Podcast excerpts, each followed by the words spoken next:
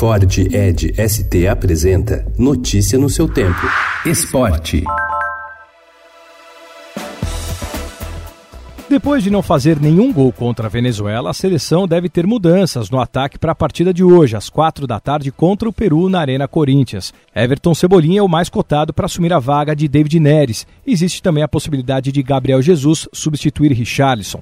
Pelo lado peruano, a lembrança de ter eliminado a seleção brasileira na Copa América Centenário e a evolução no ranking da FIFA subiu 35 posições e ocupa agora a 21ª colocação na classificação.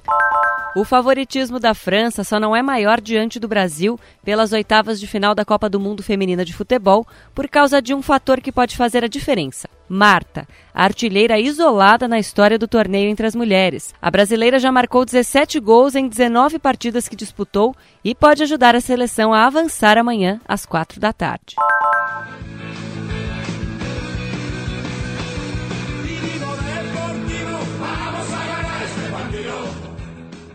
O La Corunha, tradicional clube espanhol, tenta aos trancos e barrancos voltar aos bons tempos. A equipe da Galícia, que apostava em brasileiros como Djalminha e Mauro Silva, pode retornar à primeira divisão.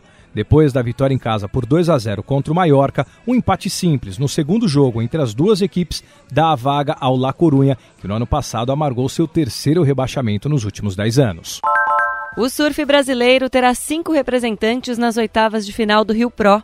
Ontem, em Saquarema, Gabriel Medina, Felipe Toledo, Michael Rodrigues, Gessé Mendes e David Silva foram os representantes que permaneceram na briga pelo título da etapa que teve milhares de torcedores presentes na areia da praia. No feminino, só foram realizadas as baterias da repescagem. E Tainá Hinkel, de 16 anos, avançou, garantindo-se nas oitavas e se juntando a Silvana Lima e Tatiana Weston Webb. Notícia no seu tempo. É um oferecimento de Ford Edge ST, o SUV que coloca performance na sua rotina até na hora de você se informar.